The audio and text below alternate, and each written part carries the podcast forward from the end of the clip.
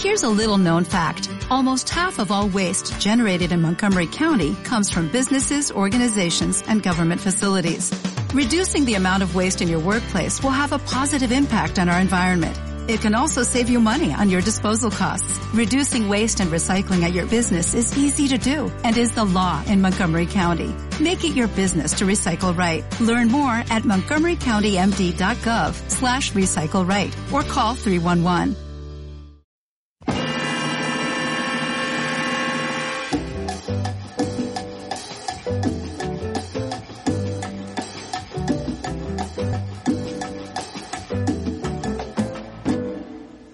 Was a zombie jamboree. Took place in a New York cemetery. Hola, muy buenas, bienvenidos, bienvenidas a Rancho Drácula, el podcast de eh, películas y libros que hacemos eh, cada semana. Eh, ¿Has visto lo bien que ha fluido? Ya, lo tengo ya. lo Yo, tengo yo ya todo el rato, porque esto lo hacemos en la distancia, pero nos vemos las caras, intento ya no poner ninguna cara cuando lo dice. Yo intento poner cara de normalidad. De normalidad. Pues sí, pues es, un po- es porque ya está normalizado. Es un podcast de películas y libros que hacemos Francisco Serrano, hola Fran, Hola, ¿qué tal?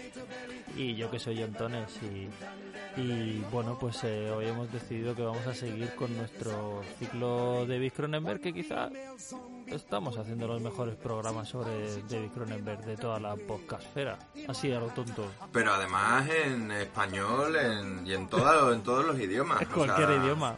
Puede, puede ser que haya en Corea un, un- podcast que esté igual de bien que el nuestro. No los hemos oído todos. Pero no, no, yo no me he oído todos los podcasts de Corea, efectivamente. Pues sí. Hoy vamos a hablar de Inseparables, que es una peli que hizo en 1988, eh, pero antes de entrar en materia, pues, eh, pues haz lo tuyo.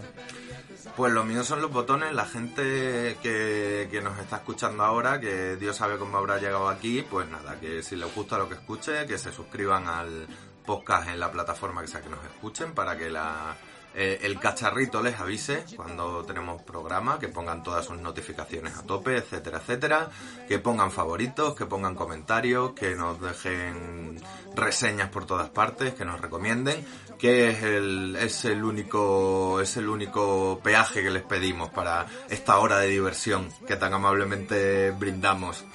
Y De momento, de momento. De momento. ¿Quién sabe si pediremos dinero? 2023. Eh, bueno, a ver, a ver. Eh, a ver, pero bueno, de momento es gratis, esto es así. Siempre va a seguir siendo fundamentalmente gratis, esto lo podemos decir. Excepto que pasen cosas muy raras o nos compre eh, Elon Musk, entonces y, y necesites pagar dinero para escucharnos, pero en principio esto siempre va a ser fundamentalmente gratis. Ahora bien, ¿quién sabe? Ah, ¿Quién sabe? Bueno, bueno, eh, que eso, que la plataforma que sea que nos escuchen, que aprovechen ahora y que, pues eso, que nos den, que nos den vidilla.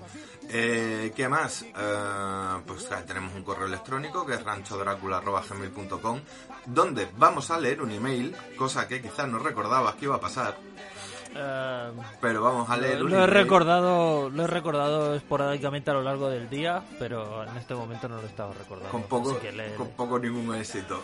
Sí. Pero que también que nos sigan en redes sociales, arroba Rancho Drácula en Twitter y en Instagram.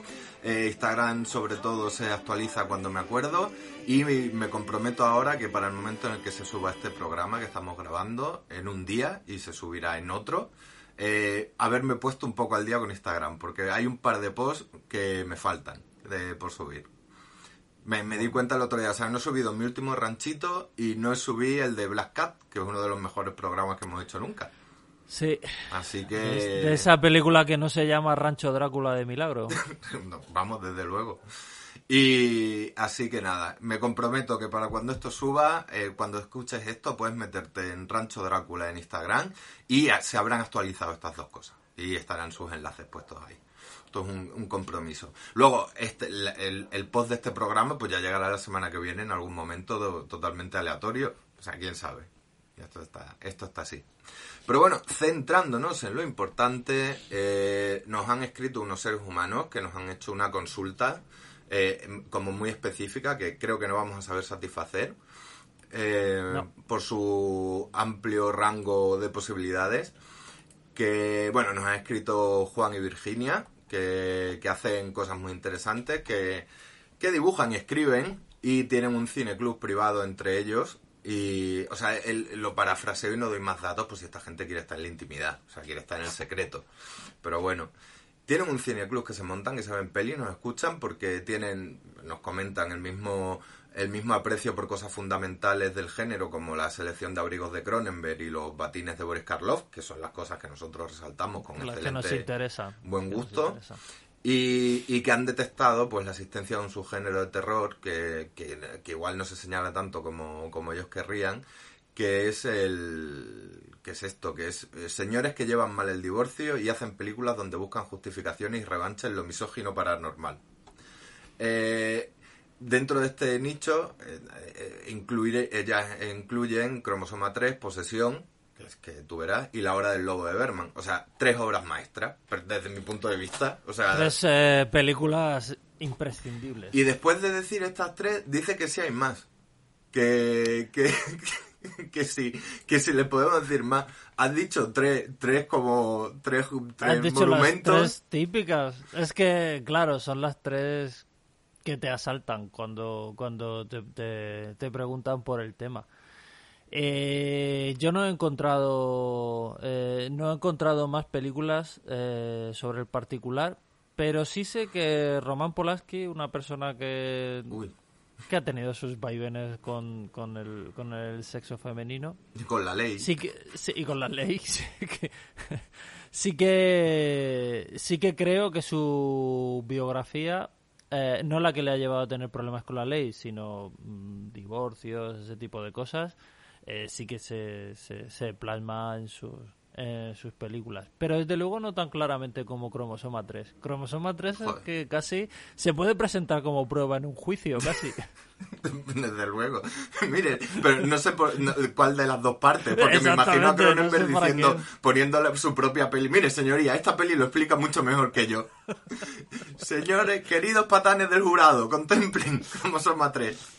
Y, y no sé, y es que además, eh, que vamos a decir, ¿no? Porque esto es como un subgénero hiper específico por el que nos preguntan, pero claro, el tema misoginia plasmada en película de terror, pues es que es infinito, es, eh, es abrumador, ¿no? Entonces uno Claro. casi puede elegir al, al azar una peli y tú vas a ver tu carga de, de todas putas de hilo de forocoche. O sea que... Claro, claro, es que ese, ese es otro tema, o sea, eh, que un director tenga, tenga cierta, cierta misoginia eh, latente porque la sociedad le ha hecho así, pues eso se va a ver en, en- en prácticamente todas la- las películas, bueno, prácticamente todas. Igual me he pasado, pero bueno, muchísimas películas de, de terror. Ahora, que haya datos biográficos del, del director que lo, que lo justifiquen, eso ya es más complicado. Sí, yo estaba pensando eso en un, en un punto más general como de catarsis, catarsis misógina, ¿no? Del, del escritor, pero eso hay, del autor, pero claro, es que eso hay infinitas. O sea, es que hay, hay tantísimo. Sí, que nuestra respuesta es que sigan viendo películas así en general y se van a encontrar con algún divorcio malísimo, muy mal llevado. Sí, sí, sí, sí, sí. Si siguen, si siguen. Nosotros siempre somos muy fans de, después de vernos una película, eh, mirarnos las, eh, las cosas privadas de los directores porque te explicas, te explicas cosas. Te pega- sí. Entiendes, enti- entiendes cosas que salen en, la- en las películas. Yo, yo tengo que reconocer que lo hago más desde que hacemos el rancho porque tengo la habilidad de no interesarme para un poquísimo por la vida de la gente eh, y, de, y de vivir como muy... Pero esto sería como otro tema de debate, ¿no? De, de experimentar las obras como casi en, en, en su soledad, Estoy, estoy, completa- estoy completamente de acuerdo. Yo eh, mm, siempre he sido así. De hecho, el biopic del artista es un género que siempre me ha aburrido mío. Bueno, Me ha aburrido mucho. Pero, dicho eso, eh, es cierto que cuando te gusta mucho una obra y te gusta mucho un autor y se hace bien el, el, el- el explicarte cómo la vida privada de ese autor impacta en la obra. De hecho, ahora me estoy leyendo la biografía de Bram Stoker que, que publicó Spot. eh, y se centra sobre todo en, en cómo su vida privada impactó en innumerables pasajes de, de, Drácula. Eh, y muchísimas cosas de lo más diversas, de las conocidas y de las desconocidas. Y es muy interesante, claro.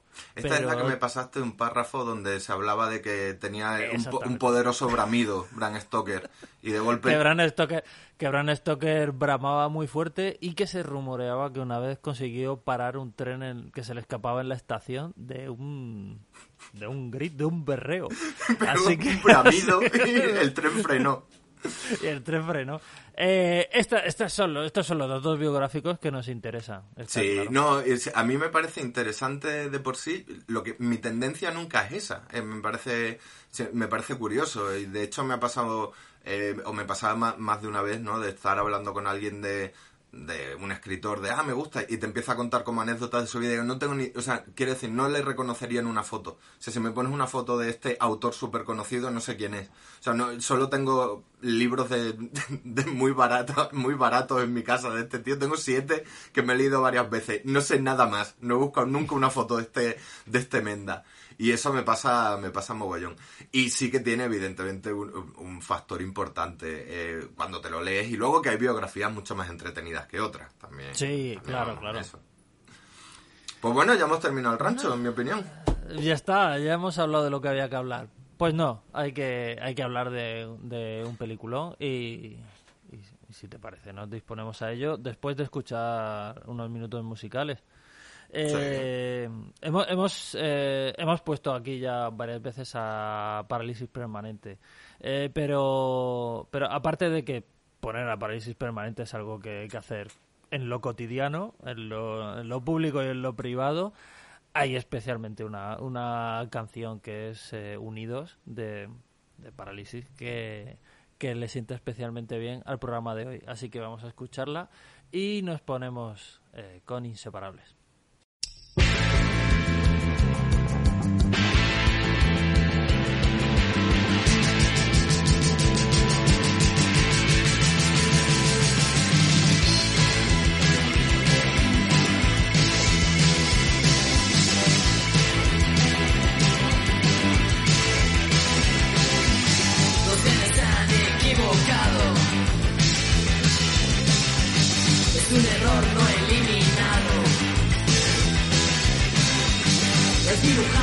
No ha querido finalizar lo comenzado. Van a vivir unidos. Van a morir unidos. Vivir va a sernos muy difícil. Pero no hay otra salida. Unidos en un solo cuerpo. Unidos para toda la vida. Van a vivir unidos. Van a morir unidos, unidos, unidos, unidos, unidos, unidos, unidos,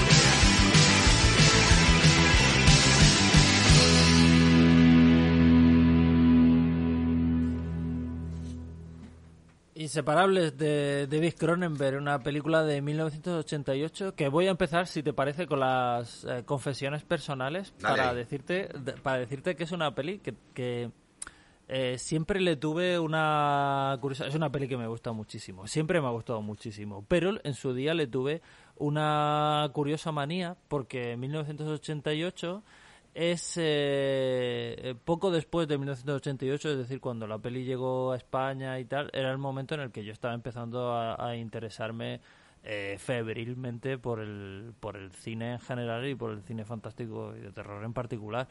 Y entonces fue entonces cuando, cuando empecé a leer, eh, pues eh, empecé a entender pues que los directores tenían una obra que en, en los mejores casos pues tenía como cierta coherencia y tal. Y empecé a recuperar a través de la televisión, del vídeo y demás, pues pelis antiguas de Cronenberg. Y de repente, cuando llega el momento de y ahora vamos a poder ver las nuevas pelis de, de Cronenberg, llega esta que, claro, pues para un adolescente eh, no tiene ni punto de comparación ni con La Mosca, ni con Videodrome, ni con Cromosoma 3, ni con Rabia, ni con ninguna de las, de las anteriores. Porque lo cierto es que eh, es un giro en la, en la en la, en la carrera de Cronenberg. Y a mí siempre me dio un poco de pena, o sea, me parece lógico y natural que, por supuesto, los autores maduran y, bueno, maduran, cambian y, y, y- y llevan su carrera como, como quieren. Pero no puedo evitar sentir cierta pena porque antes no nos diera como tres o cuatro películas como La Mosca, o sea, tres, Seguidas. Tres o cuatro, claro, tres o cuatro películas de guarreo y, y luego ya vamos a lo psicológico. Pero primero vamos a. Y, pero bueno, oye, así es la vida. Aquí todavía arrastra bastante ADN, aunque hay un claro giro Sí. y hay un claro, todavía tenemos las secuencias oníricas y todavía tenemos tu escena de plasticorro, de maquillaje con plasticorro, que ahora iremos, que iremos contando. Eh, efectivamente hay un, hay un giro. Yo, yo esta peli, mi único contacto con ella era un fragmentado visionario, o sea, vi un cacho en la tele cuando la pusieron un día, no la vi entera, y yo sería muy chico, o sea, yo sería bastante joven. Y, y de esto que piensas, madre mía, las pelis de mayores. Que esto pasaba mucho en los, me pasaba mucho en los 80 y los 90. de- creo que las pelis de mayores ni siquiera son como eran las pelis de mayores en aquella época. Que era todo turbio y psicosexual y, y rarísimo, ¿no? Y yo recuerdo ver un rato en la tele o algo así de Inseparables y, y poco más. Tenía como, tengo como imágenes sueltas. Entonces era una de las que me apetecía, me apetecía ver. Y la verdad es que me ha gustado bastante. O sea, me ha gustado bastante. Y en, y hasta, y en cierto punto, pues eso. Sigue, yo la veo, yo entiendo vivir en directo ese cambio, es como un poco igual de llevarse las manos a la cabeza, pero visto ahora con perspectiva es como, no, no, pero esto todavía está en el- la línea buena, o sea, no hemos llegado todavía a las que a mí no me No, gustan. claro, a, a ver, eh, es que eh, Cronenberg va a estar siempre en la línea buena. Lo que pasa es que tiene pelis, eh, ya a partir de ahora tiene pelis más afortunadas y pelis menos, pero eh, pero Cronenberg nunca dejó de ser Cronenberg y la prueba está en, en Crímenes del Futuro, que es la última y que es 200% Cronenberg, ya hemos hablado de ella. Y, y, y en ese sentido la verdad es que no nos podemos quejar tampoco. Habrá pelis que, bueno, luego te gustan menos o, o que son menos tipo Cronenberg clásico, pero, pero la verdad es que el tío, mm, otra cosa no, pero coherencia no se le puede negar. No, no, desde luego está, está, en su, está en su línea y en esta todavía lo mantiene bastante. Vamos, el argumento, por contarlo rápido, yo creo que si alguien nos escucha y no sabe nada de esta peli, eh, Jeremy Irons interpreta a dos personajes que son dos hermanos gemelos, idénticos, que son ginecólogos. O sea, aquí hay alguien ya que se lleva las manos a la cara, está diciendo no. alguien que está viendo el ciclo con nosotros, pero no está viendo las pelis, estos dos hermanos gemelos ginecólogos. ¡No! Que eh, tienen Que es una un papel, relación- que como, como anécdota, es un papel que interpretó el propio Cronenberg en La Mosca. Hacía de ginecólogo de... Ah, es verdad. de, de- En la escena de- del parto. De verdad. Gina Davis. Sí, sí, en la escena del Sí, parto. sí, Sí, sí. sí. Además, vestido con unas ropas muy similares en cierto Sí, ya sentido. prefiguran Es aquí como- el, Sí. una, una de los temas en el, en el vestir. Volvemos a hablar de la ropa en las pelis de Cronenberg. En esta es, es mucho más obvio Quizá no, no tenemos tan espectaculares abrigos mm, como los de los 70 en Canadá, finales de los 70, pero aquí los todas las, o sea, lo- las batas de trabajo tienen un aire sacerdotal claramente claramente buscado. O sea, son Sí. claramente están oficiando un rito. Sí. un- Ahora, ahora hablaremos del diseño de producción, pero no está de más recordar, antes de que se me olvide, que eh, todo el vestuario, como el de la mayoría de, de las películas de Cronenberg, es de Denise Cronenberg, que es su hermana y que se llevó algún que otro Oscar por pelis que no son de Cronenberg. Y, y, que aquí es cierto que, que la, tiene una simbología. Es que hay un momento en que, que le están poniendo un una bata para operar a, a uno de los hermanos y se lo ponen con una ceremonia como si fuera eso, un, un- un traje de, de oficiar misa o de, o de una ceremonia religiosa. Y, sí, y los colores, porque cuando están en el quirófano los trajes son, vamos, carmesíes, son un- de un rojo espectacular. Y, y pues eso, es lo mismo, eh, pues uno, unos cardenales en el Vaticano que unos señores oficiando un rito satánico, o sea, Sí. tienes, tienes para elegir, ¿no? Entonces, eh, claramente ahí tenemos una lectura muy esotérica y muy tal, de, de- muy cronenberiana, ¿no? De la relación con la carne y con el cuerpo y sus elementos y el alterarlos, ¿no? Como algo que no está desprovisto, que es que está provisto de misterio de por sí, ¿no? Que, que es algo que hay una mediación que no es simplemente una mecánica, no, no son mecánicos del cuerpo, no son mecánicos orgánicos, sino que están haciendo de alguna manera el rito. Ahí eso lo tenemos desde siempre con Cronenberg, ninguna relación con el cuerpo y sus desmanes va a ser normal, así que esto está clarísimo desde el principio. Y, y no se incide demasiado ni en diálogo ni nada, simplemente lo tienes visualmente en esta película. Aquí no hay reflexiones demasiado intensas, hay algunas, pero no hay no hay personajes, no es como estoy pensando en Crímenes de Crímenes del futuro 2022, ¿no? Donde los personajes eh, todo el rato hablan y filosofan sobre esto, la relación del cuerpo, cómo cambia el cuerpo, tal. En esta, por ejemplo, no, simplemente los personajes hacen, están ahí y están eh, elucubrando sobre si un- los cuerpos son mutantes o no son mutantes, ¿no? Sí. Yo, yo creo que, que lo que pasa en esta peli es que eh, ya parte de Cronenberg de algo que son que es, que es eh, cotidiano en el sentido de que todos lo conocemos en algunos casos personalmente o, o de forma muy cercana que es eh, uno, unos gemelos y yo creo que ¿Qué iba a decir? Unos genitales. Unos genitales también, también. ambas cosas, ambas cosas. Ambas cosas, pero en este caso hablaba de gemelos y, y, lo- y lo- los gemelos son algo completamente cotidiano y que todos y, que- y- y que, y que vemos con, con relativa normalidad y pero que sin embargo eh, eh, Cronenberg parece decir bueno sí con relativa normalidad porque hay muchos pero cuidado la cosa rara que son los los gemelos la cosa singular y, y, en el fondo extraordinaria que son dos personas iguales pero que pueden por qué no tener eh, comportamientos distintos. Y y yo creo que por eso no incide mucho en darle muchas vueltas ni a los rituales, ni a... porque está presentando por primera vez una, un- una forma de nueva carne eh, con la que todos estamos familiarizados, Mm. que son los gemelos, la gente igual. La, la gente especular. Eh, Sí. eh, eh, es muy interesante porque cómo plantea la... Lu- Luego he leído que se basa en un caso real que no conocía de dos gemelos que eran ginecólogos también.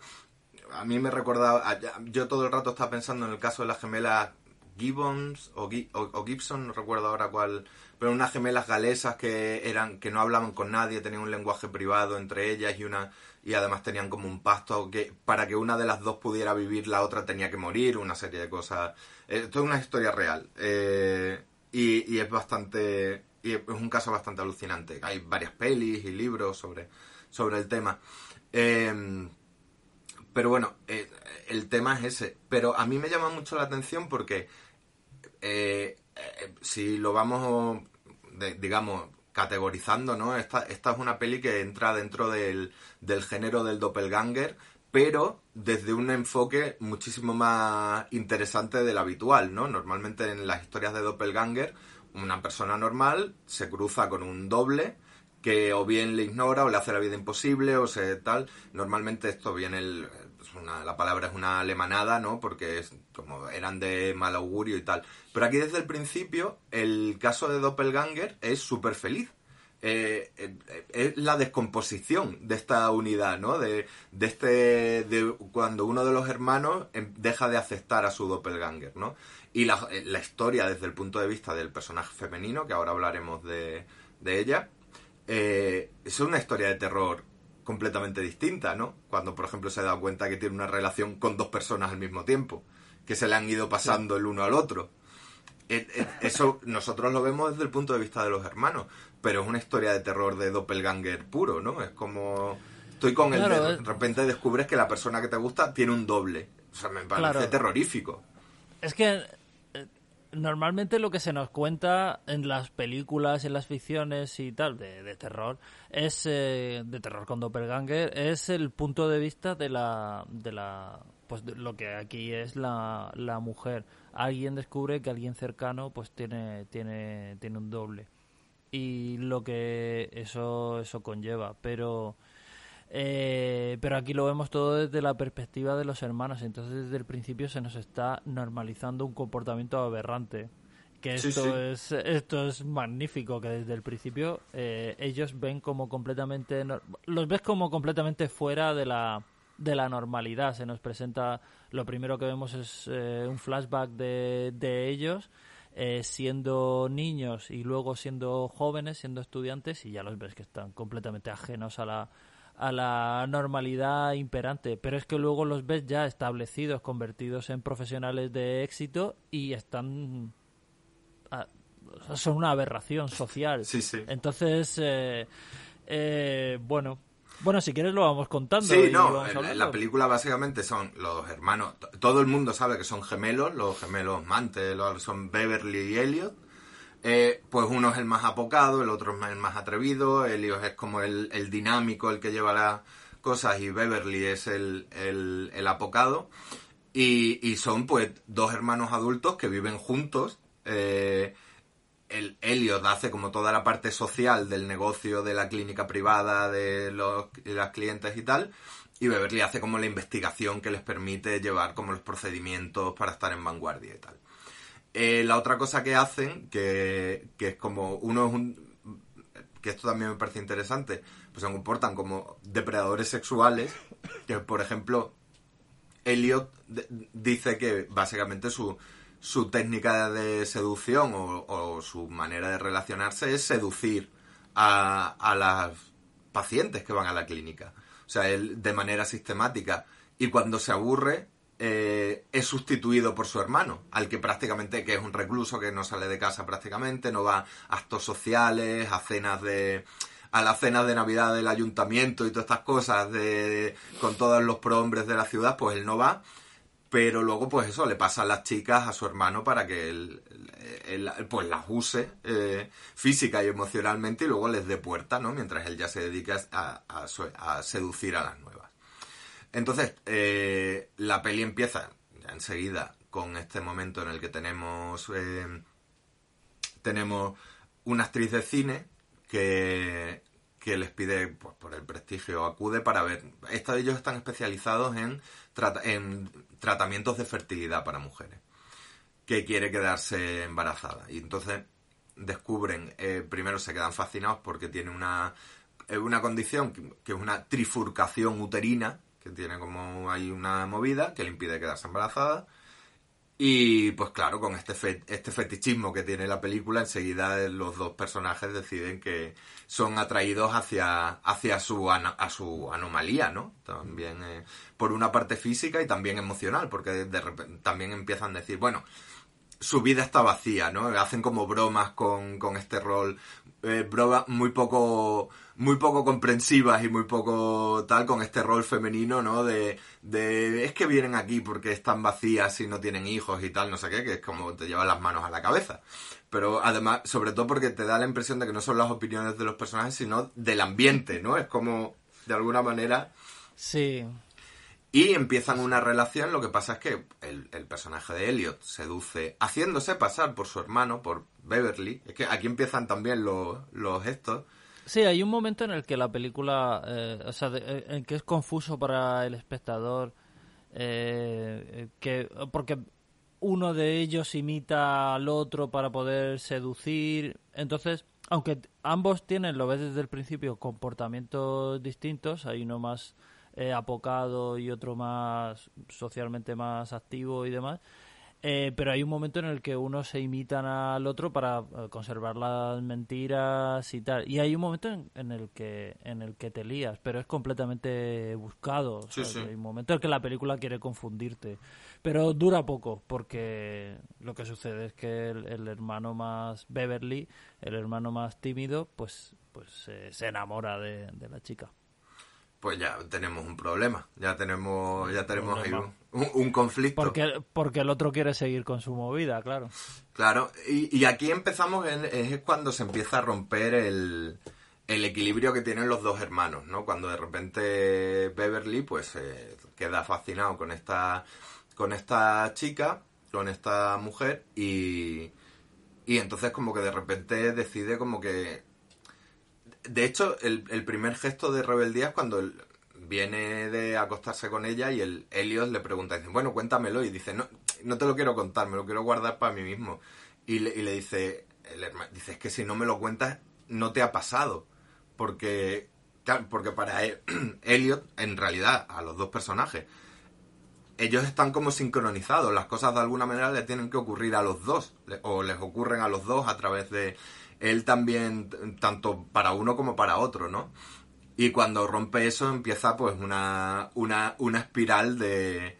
que la verdad es que no, no esperaba yo que fuera exactamente donde, por donde va.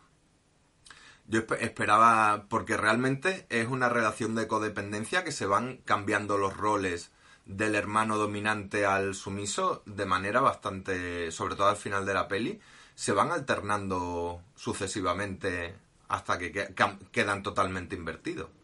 Sí, esto lo hace la, la película con una solución de guion que no me parece especialmente sutil, pero sí que me parece bastante ingeniosa, que es el tema de los nombres. Beverly es un nombre de- propio de mujer y Elliot es, es de hombre. Y así se comportan cuando se cuando al principio se llaman a sí mismos por, por, por sus nombres completos, Beverly y Elliot. Pero a partir de la mitad de la película empiezan a llamarse por el por los eh, diminutivos y entonces Beverly pasa a ser Beb, que es un, un- un diminutivo más seco, más contundente, y Elliot pasa a ser Ellie, que, Mm. que es un diminutivo de mujer. Entonces, eh, como que se invierten los, los roles. Esto es, es bastante curioso. Sí, tiene, tiene, un, tiene un montón de, de ideas. Es, es un juego, a partir de cierto momento la película ya todo es un juego sobre esto, sobre esta... O sea, es una serie de escenas que, giran alrededor de esto. Luego podríamos entrar a contarlo con más detalle, pero al final es, pues, el, el personaje de Beverly tiene, pues eso, se aficiona a las drogas, apa- aparte tiene como una... Se vuelve adicto primero a la anfetamina, luego a los barbitúricos... el típico, los típicos ups and, eh, uppers and downers, eh, como para arriba, Sí, para sí. abajo. Eh, entonces, tienes la, como la típica historia de decadencia. Yo estaba convencido de que iba, iba a haber una, mm, un- un- una trama, o que la trama iba a ir más bien por, por uno de los personajes suplanta la identidad del otro, al fin y al cabo, que eh, como también casi como un tropo, ¿no? Dentro de, esta, de estas cosas. Es que- pero es que no va por ahí, es- o sea, va por, no va por ahí. Parece que sí, pero luego no. Es que la película esquiva, yo creo que muy conscientemente esquiva continuamente lo que puedes esperar de una película de Doppelganger. O sea, eh, lo que decíamos al principio, los tópicos están en si nos lo hubiera contado desde la perspectiva de la mujer. Pero como estamos mm, viéndolo todo desde la perspectiva de ellos, yo creo que la película se divierte eh, como esquivando eh, eh, pues la- las tópic- las- pues eso los tópicos del, del doppelganger que uno sustituye al otro que uno se transforma en el otro el que es bueno va como asimilando cosas del malo ese, ese, ese tipo de cosas.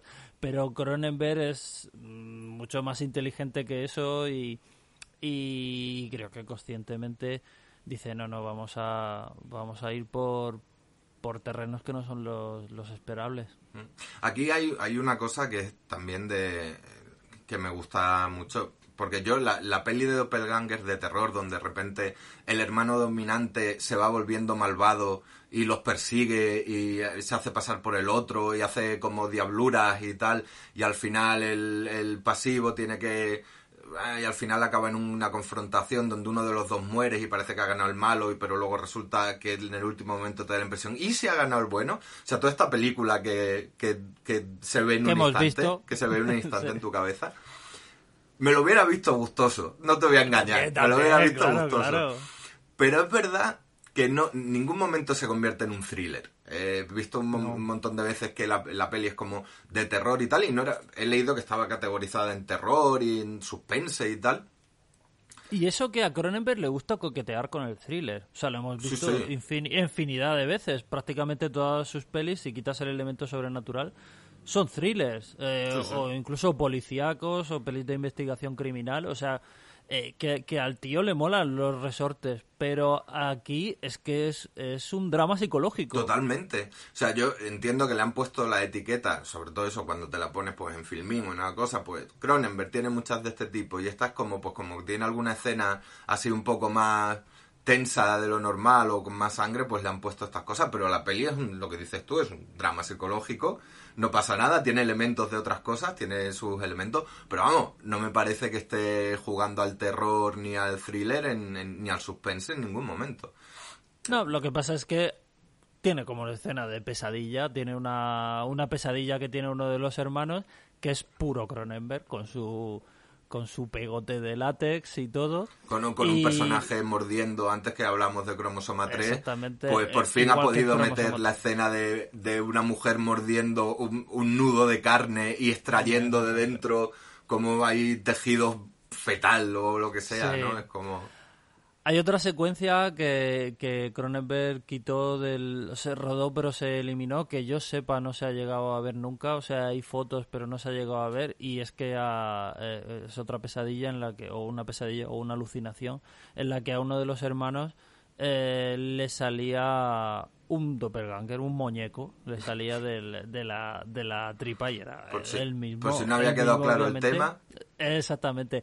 Lo que pasa es que Cronenberg decidió que esto era muy eh, Cronenberg Old School y que, y que llegaba el momento de dejar, o sea, de que, eh, lo que tú acabas de decir, eso que tan, tan bien explica la película, mejor dejarlo en el terreno de lo, de lo psicológico. Pero lo que hacía esa secuencia era hacer físico lo que está contando la película. Sí, que es lo que hemos dicho siempre de Cronenberg, ¿no? Es como eh, el físico manifiesta, eh, ya sea en forma de, de aguijones en el sobaco o sea en forma de mutaciones extrañas, eh, manifiesta la psique, ¿no? O, bien la psique, pues eso, altera el cuerpo o viceversa, ¿no? Me altero el cuerpo y mi psique se transforma también, ¿no? Eh, en esta es todo psique, o sea, tenemos el momento sueño y, y de hecho yo creía que iba a ser un poco más... eh, hay un momento en el que el personaje Beverly empieza a desarrollar pues una psicosis inducida por las drogas, probablemente, y por su estado mental decadente al haberse separado de su hermano, que es lo que, lo que nos viene a contar la peli, eh, en el que empieza... Yo creo que se resume muchísimo, ahí le iba a hacer una foto, no me dio tiempo, porque hay un momento que le dice Beverly al hermano, el cuerpo de las mujeres está mal, está mal hecho, y dice, mira, toda la, la filmografía de Cronenberg. La filmografía. Resu- resu- Resumen de la. Al menos de, una que- parte fundamental. Lo, ¿no? que me, lo que me viene contando desde. Y al menos una parte fundamental, pero empieza a obsesionarse con esas cosas, con, con la mutación, empieza a hablar de mujeres mutantes y entonces ve a un artista en una galería de arte que lo interpreta el prota de Scanners, eh, que hace como trabajos con, con acero, esculturas de acero y tal. Y entonces le encarga unos diseños que al otro le flipan de, de herramientas ginecológicas de fantasía, de, jige- eh, de jigeriana, vamos. O sea, de, Sí. o sea, es Sí, sí. instrumentos, pues eso, pues sí, lo- los instrumentos old school también ginecológicos y seguramente incluso los actuales también son cosas invasivas que las ves y dan un poco de miedo, pues estas directamente están diseñadas para dar miedo. Estas parecen dedos con uñas Sí. y con Sí, como bocas. y- como bocas y como pues eso retractores y cosas pues para abrir el cuerpo de maneras que no que no es normal que el cuerpo de por sí no quiere estar abierto así entonces le tienes que meter un cacharro de acero inoxidable y darle una manivela porque si no eso no funciona y entonces intenta operar en uno de estas en, en uno de estos momentos intenta operar una paciente con, con esas herramientas ante el escándalo de sus Sí. compañeros que al de final lo- evitan Lo evita. Eh, Pero es que además, antes de eso, hay una secuencia que, a mí- que, me, que me gusta mucho porque tiene un humor muy especial y muy Cronenberg, que es cuando está con una paciente normal en la consulta, no en el quirófano como lo que acabas de decir, sino una paciente normal, e intenta explorar, exp- explorarla con, con una de estas eh, con una de estas herramientas. Bueno, no es con las herramientas para mujeres no, mutantes, con- sino con, con una especie de... con vale, una sí. especie de No es trofeo de oro macizo. con un trofeo que le han hecho de oro macizo, pero que también es una como una herramienta de ginecólogo, pero que no se entiende muy bien. O sea, que tú lo ves, te lo dan y dices, "¿Es- ¿esto cómo funciona? ¿Esto por dónde se mete? Y, y intenta como, como explorar a la, a la paciente con, con esta herramienta, eh, porque está bajo los efectos de las drogas y cuando se lo dice a su, a su hermano, le dice el hermano, pero ¿dó- ¿dónde vas? Que esto es de que esto no sirve para... que esto es un trofeo, esto no sirve Sí, para... Le dice, además, es como es de uso quirúrgico. O sea, esto es claro, básicamente claro. cuando tienes una persona dormida y la vas a abrir de manera mucho más dramática, Sí. ¿no? Y ese es el momento en el que dice, empieza a hablar de mujeres mutantes y dice lo de el cuerpo de las mujeres está mal hecho. Dice, son todos mutantes, no entiendo nada, y pues tienes una un brote un brote psicótico. Eh, eh, es una escena, pues eso, eh, en parte humorada, en parte muy incómoda también, ¿no? Porque es, es- es bastante es bastante complicada. Y Sin embargo, pese, pese a la pese a la misoginia, ¿para qué lo vamos, le vamos a dar otro otro otro apelativo? Pese a la a la misoginia, yo creo que es fácil eh, eh, ampliar esto esto que está contando Cronenberg a bueno, ok, ellos son ginecólogos, entonces obviamente están hablando de, de, de mujeres y demás, pero eh, hay momentos en los que hablan en general del ser humano como un como una cosa que por dentro es, es, es un disparate y que y que y que y que no hay y que no hay quien lo entienda. De hecho hay un momento en el que está teniendo una conversación uno de los gemelos con con, con, con la actriz y le dice que se deberían hacer eh, eh, concursos de belleza con órganos y entonces premiar a, al, al mejor mejor al bazo. mejor riñón, al mejor bazo, al, al riñón más bonito. Y luego es esto que es, es algo que sucede en Crímenes del Futuro. sí. En Crímenes del Futuro lo hace explícito y, y es, es muy curioso. Sí, totalmente. No, tiene todas estas cosas. Yo creo que hay, hay una vertiente súper interesante que, que ni tú ni yo podemos hablar de esto, que es todo el tema de, de eh, el tema, cómo se representa el tema del tratamiento médico ginecológico y de la deshumanización y la despersonalización de pues señores hurgando ahí en, en- en las entrañas de mujeres con poco con bastante desdén no con poco con poco interés. Y hay toda una historia ahí que creo que no como está queda fuera de nuestra experiencia. Se queda fuera de nuestra experiencia. Pero me atrevería a decir que Cronenberg no lo ve con excesivo con excesivo agrado, en el sentido de, sí y yo de creo que, que esto que tú acabas de decir, tal cual, señores eh, invadiendo a, a mujeres porque no porque no tienen estas mujeres no tienen más remedio porque son médicos, entonces Sí, y pues, haciendo daño y en plan y, daño despreciando haciendo- el, y el dolor. cuando le movidas, dice sí, la sí, sí. mujer me duele y le tú dices no te duele no te duele cómo te va a doler si esto es un cacharro diseñado perfectamente esto es- para esto eso, es ¿no? arte, claro. y es como bueno tal y, y es una historia y, y yo creo que hay una parte de, de cómo refleja eso Cronenberg voluntaria e involuntariamente no hasta qué punto le interesa y qué parte da por da por sentada que me parece muy interesante y que me gustaría que otra gente hiciera un podcast para que yo me lo escuchara, ¿no? Me- me- Exactamente. Tengo, tengo varias amigas que me encantaría escuchar hablar mucho rato sobre este tema. Sí, sí, Y- sí, sí, sí, sí. pero bueno, de- lo tenemos ahí, de, lo, lo tenemos ahí. Y bueno, básicamente a partir de ahí, lo que, lo que va pasando en la historia es pues eso, el personaje de Beverly, pues está en su espiral, va perdiendo la cabeza, eh, cree que tiene una escena donde cree que le la actriz le engaña porque al final rechaza a su hermano y se va con la se va con la actriz es de- es decir intenta emanciparse de su hermano pero cuando cree que la actriz porque tiene claro cuando no es capaz de desarrollar la misma relación de codependencia y apego con la actriz que tenía con el hermano pues se viene abajo no cuando la otra le dice yo es que me voy a trabajar que voy a hacer una peli en no sé dónde y le dice, pero es que vas a pasar no sé cuántas semanas fuera. Y dice la otra vez, claro. ya vendré cuando pueda, ¿no? A verte. Te quiero mucho, ya vendré cuando pueda. ¿Qué quieres que te diga? Y eso es- el personaje no está acostumbrado porque él está a una presencia constante, ¿no?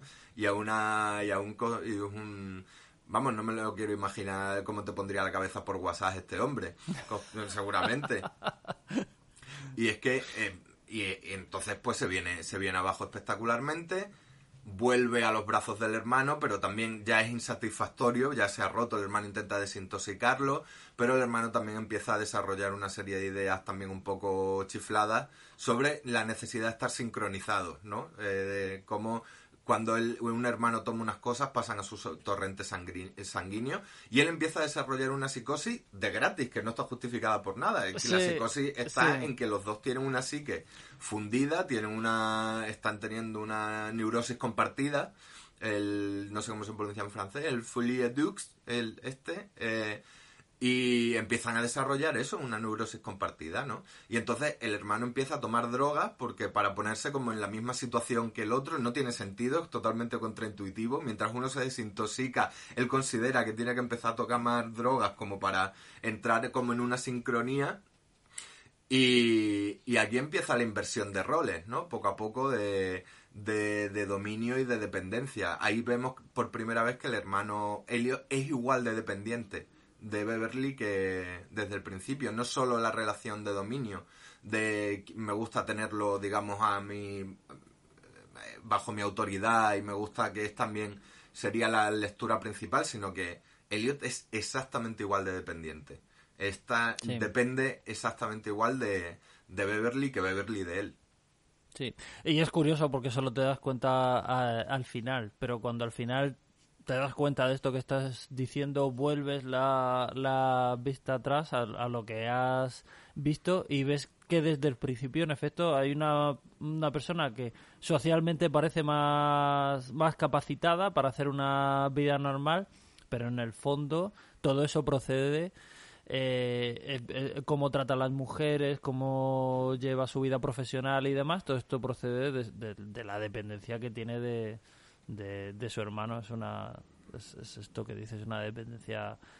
Eh, Pero es curioso, me, me, mm, me gusta mucho lo de eh, la, la, pues esto, la, como la psicosis compartida que que dice mucho también del, del tema de la película, de están tan unidos que, que, que, que comparten esa, esa chifladura que, que, que se sale completamente de sí en, en, pues en el último tercio de la película. Y, y que, o sea, y que, es real en el sentido de que existe y tiene una influencia. O sea, quiero decir que no es, no es como la peli esta, la de los bichos que vimos, eh, la de... mm, eh, Eh, Bug. Bichos se llamaba, efectivamente. Sí. Eh, estaba buscando digo, cómo se llamaba. Digo, no se llamaba así. No se llamaba así, literalmente. En Bug claramente están experimentando una fantasía, ¿no? Creen que les espían, creen que tienen, les han metido bichos, la CIA debajo de la piel para que les espíen o lo que sea, tal. En esta, la neurosis es que no pueden vivir el uno sin el otro y de hecho no pueden vivir el uno sin el otro. Porque son absolutamente disfuncionales. Son, no tienen la funcionalidad social de Elliot, eh, es aparente simplemente por lo que has dicho tú, ¿no? Es porque simplemente se han repartido las funciones en la vida. Entonces a ti te ha tocado eh, funcionar en el mundo exterior, pero por dentro si estás tan Emo- emocionalmente como yo, está, estás tan limitado como yo. emocionalmente está tan, tan tarado como el otro. sí, Claro, sí, y el otro pues funciona a otros niveles, ¿no? Es como más eficiente en el tema médico, está más recluido y tal, no sé qué. Entonces como que claramente se han hecho un reparto de funciones Y es como, bueno, y, y los dos piensan, mientras yo me dedique en exclusiva a esto, no pasa nada porque el otro vive por mí y o me facilita las experiencias, ¿no? Me facilita el éxito profesional o me facilita el, el- el éxito eh, sexual o eh, las conquistas, etcétera, etcétera, ¿no? Y es decir, que están los dos rotísimos. Y cuando uno de ellos intenta funcionar como un ser humano, con el personaje de la actriz, que por otro lado tampoco está súper bien de lo suyo, eh, que también pues tiene, pues está- se droga con muchísima alegría, pero vamos, es una persona funcional dentro, o sea, tiene como miserias de persona normal, ¿no? Es como, pues tiene sus movidas, pues porque no se puede quedar embarazada por unas tal, y le frustra mucho, y, y toma drogas, pues porque vive en el mundo del cine y todo el mundo toma drogas, yo qué sé, ¿no? Pero bueno, también tiene una serie de también pasa por encima, que yo creo que iba a ser más fuerte el tema, el- el- en el tema del BDSM y la sumisión y tal. Yo también por eso creía que la peli iba a tirar más por ahí, pero luego se olvida muy pronto eh, del tema. Eh, los personajes al principio ella le pide que le azote, tiene- hay una escena de sexo en el que él la ata a ella a la cama con instrumental quirúrgico, con gomas y pinzas y tal. Y entonces yo creía que iba a ser mucho más fuerte. Además estarán las imágenes que yo recordaba de haber visto brevemente en la tele. Entonces yo pensaba que el tema de la dominación, la- todo esto iba a ser más fuerte y que lo íbamos a ver también en la relación de los dos hermanos. ¿Y qué va? Luego el tema ese se va difuminando a lo largo de la historia. No, Sí. no está ya tan de manera tan fuerte y tan presente. Porque es que al principio nuevo- es muy fuerte. O sea, está muy, muy, de Sí. manera muy evidente.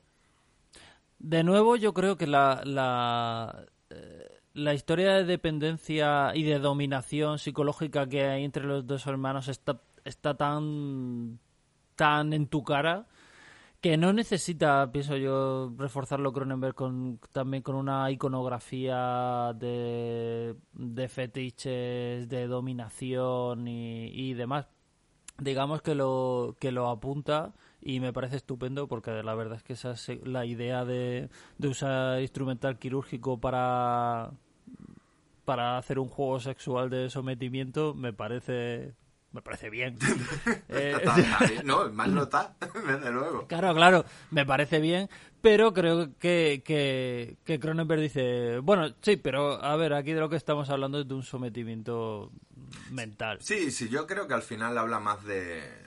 O sea, que, que al final es- lo que pasa es que la peli no habla de dominación, sino de dependencia. Y es lo que le pasa... Y, y es por eso ese tema se introduce al principio y luego se olvida totalmente. O sea, está como un poco en el este de la película, pero creo que luego no decide no explotarlo, vamos, no es, no tiene vamos, se va completamente. No tiene.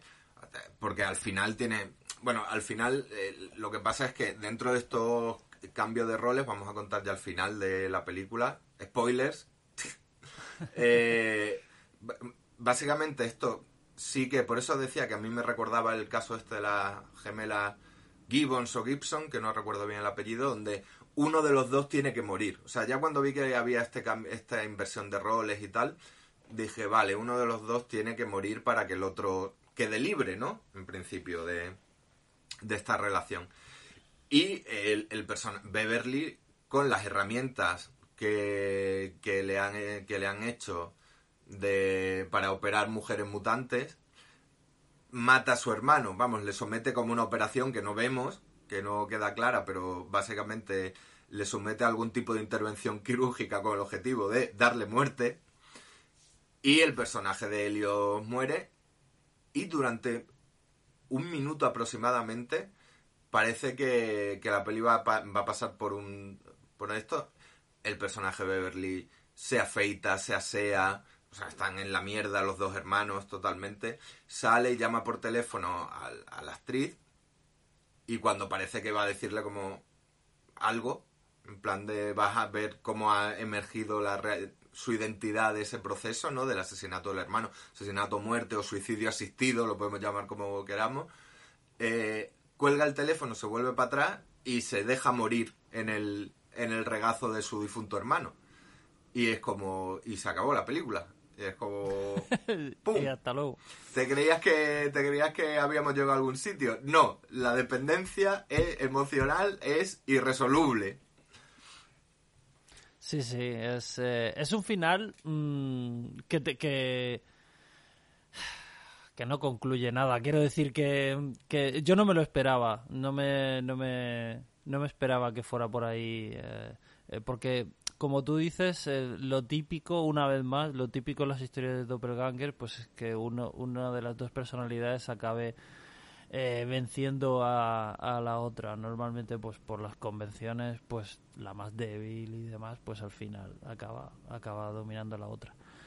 Pero, pero no, no, aquí hay un, una pochez. Aquí hay una pochez, tal, tal, eh, pero vamos, es un final eh, el- eh, a nivel narrativo tan contundente como el escopetazo de la mosca, cuando termina la, Sí. visualmente no tanto, evidentemente, pero es el mismo tipo de final, es como has llegado al escopetazo de esta película, que es como, no, no, no pueden vivir el uno sin el otro, ya está, que se, se mueren. O sea, te- te- tú Sí. creías que sí, pero no, es como, ¡pum!, se acabó. En, reali- en realidad está, está bien que saques a colación el tema de, de la mosca, porque es, es exactamente eso. eh, en- o sea, es este tema tan, tan Cronenberg que yo creo que está en, en, muchísimas de sus primeras películas, pues en Videodrome, en todas, prácticamente todas las pelis que relatan una mutación, pues en La Mosca, en todas las anteriores, en las que llega un momento en que la degeneración es tal que que ya está, que es que, o sea, que es que Hollywood nos ha enseñado que siempre hay vuelta atrás, pero es que para Cronenberg eh, la, la degeneración o la evolución o como, como quieras llamarlo, llega un momento en que lo humano se deja atrás y, y lo humano, lo normal se deja atrás y no te cuentes historias en tu cabeza de, bueno, pero siempre se puede uno redimir. No, no, no. Aquí No- es, no deja la- es un callejón sin, sin salida y en este caso es, es, un- es una cosa psicológica pero pero en realidad está hablando de lo mismo de bueno es que cuando la decadencia ha llegado a un punto de no retorno pues pues es que tampoco hay salida No, totalmente. No, no te deja ninguna salida, lo que dices tú. a- ni siquiera te doy un final feliz, pero podría ser a lo mejor, eh, pues eso, parece que ha ganado el hermano bueno, pero al final podría ser malo, o, o viceversa, ¿no? O, o, bueno, este final es un poco triste, pero hay como un queda un rayito de esperanza, que es como, no, ¡pum! Se acabó. ¿Sabes? Y además ese corte tan tajante es como, ya está, esta, esta es la historia que hay. Y la historia se acaba con que estos se mueren, ¿no? Como en el caso, el caso real en el que está inspirado, el de los gemelos Marcus estos, que eran pues eso, dos ginecólogos de Nueva York, que, que también se, estos eh, hicieron lo que parece ser un pacto suicida. Fueron a su casa un día ya y estaban los dos. Esto, esto sí en habitaciones separadas, pero claramente lo que parecía un pacto, un pacto suicida. Se habían dicho. Y tenía el piso lleno de mierda. O sea, básicamente el final de Inseparable, eh, pero, pero un poco menos dramático, un poco menos cine. Pero el caso es que tal cual, o sea, también eso, como eran adictos a las drogas, eran el caso en profundidad no lo conozco, pero tienes toda, todo el esqueleto de, de lo que está luego en, en, en, en Death Ringers, en, en Inseparables, ¿no? Ahí, desde luego, no hay... No, no se rompió la cabeza, desde luego le dieron el- la historia y dijo, si esto ya es, me viene súper bien. esto es muy mío sí Sí, sí, sí. Sí, sí. bueno pues eh, pues Pues Pues otra. hemos hablado de inseparables, hemos hablado de inseparables. Me gustaría terminar eh, recordando mi anécdota favorita de la película, que es que la película en principio se iba a llamar Gemini, eh, pero el estudio, por lo que fuera, pensó que no era comercial y entonces se pasó al, al, al título de Twins, gemelos. Pero entonces eh, Me lo, estoy, vino... me lo estoy temiendo. Pero entonces vino Ivan Reitman, que, que, había, que era amigo de Cronenberg, porque los dos son canadienses, y Ivan Reitman produjo las primeras películas Verdad, de Cronenberg, como Rabia y vinieron de dentro de... Eh, y Ivan Reitman le dijo, mira, eh, es que tengo una peli que tiene ciertos parecidos con la tuya, pero no es exactamente... pero no es exactamente lo mismo y me hace ilusión que se llame Twins. Y le dijo Cronenberg, mm, Para ti la perra tío, gorda. tío para ti Twins. Y ese mismo año, 1988, pues estrenó Inseparables y eh, Twins de, de Ivan Reitman, que en España conocimos como Los gemelos golpean dos veces. Título absolutamente superior a todos los citados. a, to- a todos a todos los que se vienen manejando. Así que No, no sabía bueno, la anécdota, me encanta, me parece preciosa. Sí. Y ahí- ahora en mi cabeza eh, hay un universo paralelo en el que es Cronenberg el que dirige Los gemelos golpean dos veces, que es una película que podría tener un giro con Cronenberg, nada, media, le- lo gira un poquito para un lado y ya es una nada, de nada, Cronenberg. un poquito, un poquito. Y también un Inseparables de Ivan Reitman también sería curioso. Sí, es también más, más sería comedia. lindo Esta también sí. la protagoniza Jeff Goldblum o alguno así. bueno, no Harold Ramis, fue más fácil. Es Harold Totalmente, Ramis, es Harold totalmente Ramis, el Harold protagonista, Ramis. de, el protagonista de Inseparables de Ivan Reitman. Ya está. Esto, con esto y la saga de pelis de Cronenberg, no sé qué cop, yo ya tengo todo Ya, ya está, ya está tu, tu mundo, tu mundo alternativo perfecto. perfectísimo.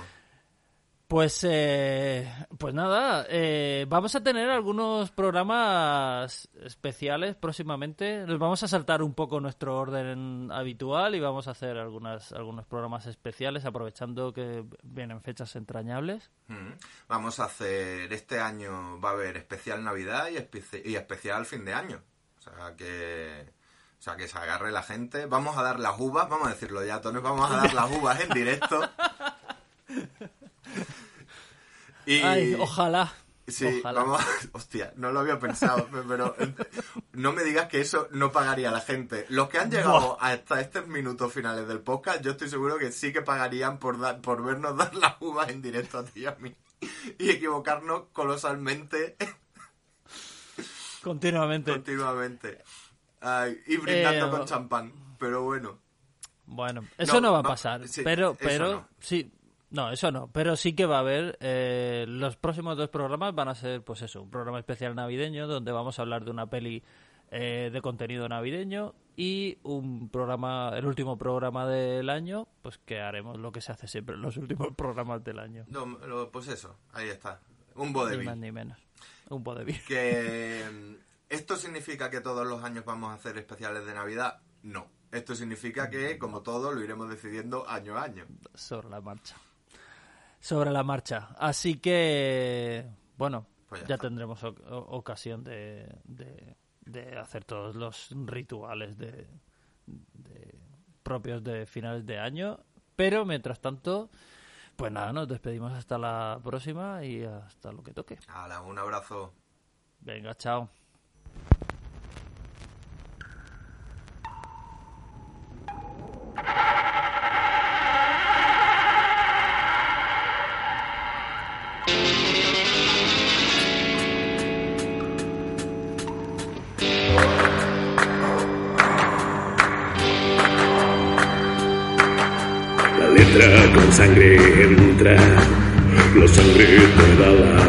Vida. La letra escrita con sangre suele ser más divertida. Rancho Drácula, nuestra biblioteca impía curará todos tus males con mansiones borrascosas y hasta naves espaciales. Rancho Drácula. Ven a pasar la noche al rancho Drácula, que en lugar de vacas verás tarántulas, alitas de murciélago de marca, vaginas y botas de vaquero con telarañas.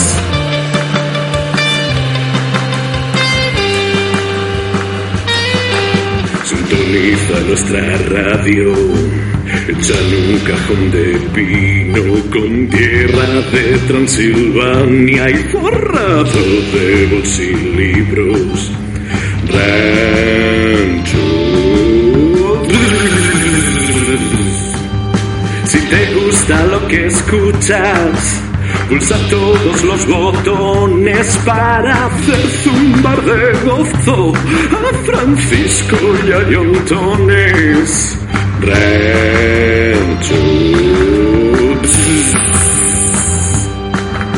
No querrás irte nunca del rancho Drácula entre seres dementes, monstruos y garras. Aléjate del sótano, allí no hay nada, solo cabezas y oyentes disecadas.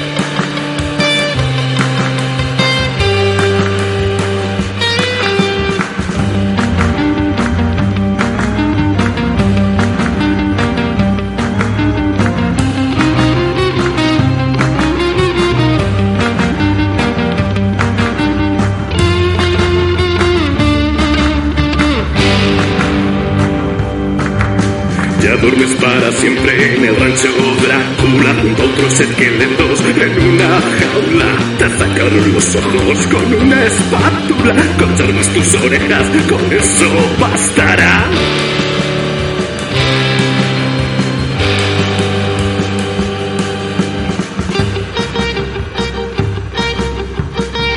Rancho Drácula.